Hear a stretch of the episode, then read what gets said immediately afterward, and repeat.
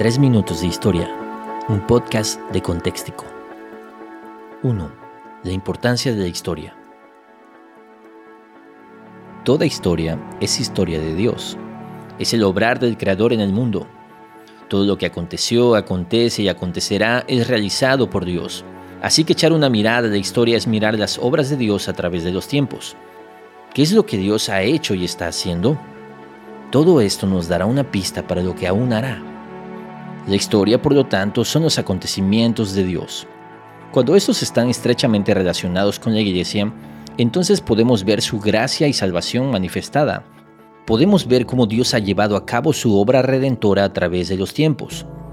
La historia nos muestra cómo el Evangelio ha avanzado a través del mundo de persecuciones, de herejías, de pandemias, de genocidios, de reinos, de ideologías podemos ver cómo Dios ha triunfado en cada era.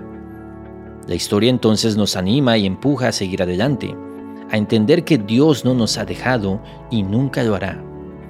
Pero aclaramos, la historia en general le pertenece a Dios, no solo aquella que está relacionada con la iglesia.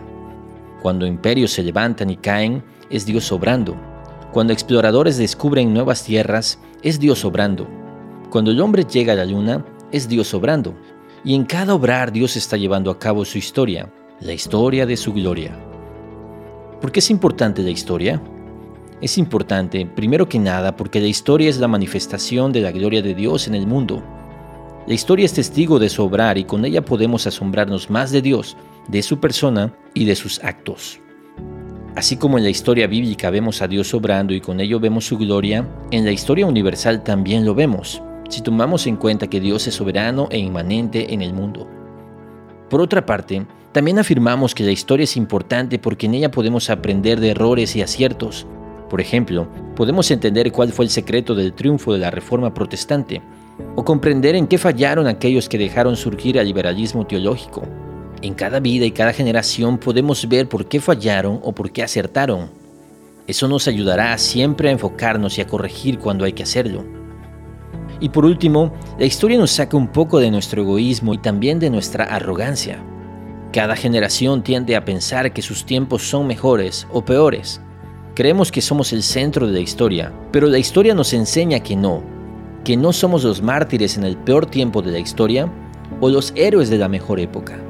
La historia nos invita a salir de nuestro tiempo y viajar al pasado, a dejar de pensar en nosotros mismos y aprender de otra generación la historia es fascinante, tanto la universal como la de la iglesia, y es más fascinante cuando sabes que Dios está detrás de ella.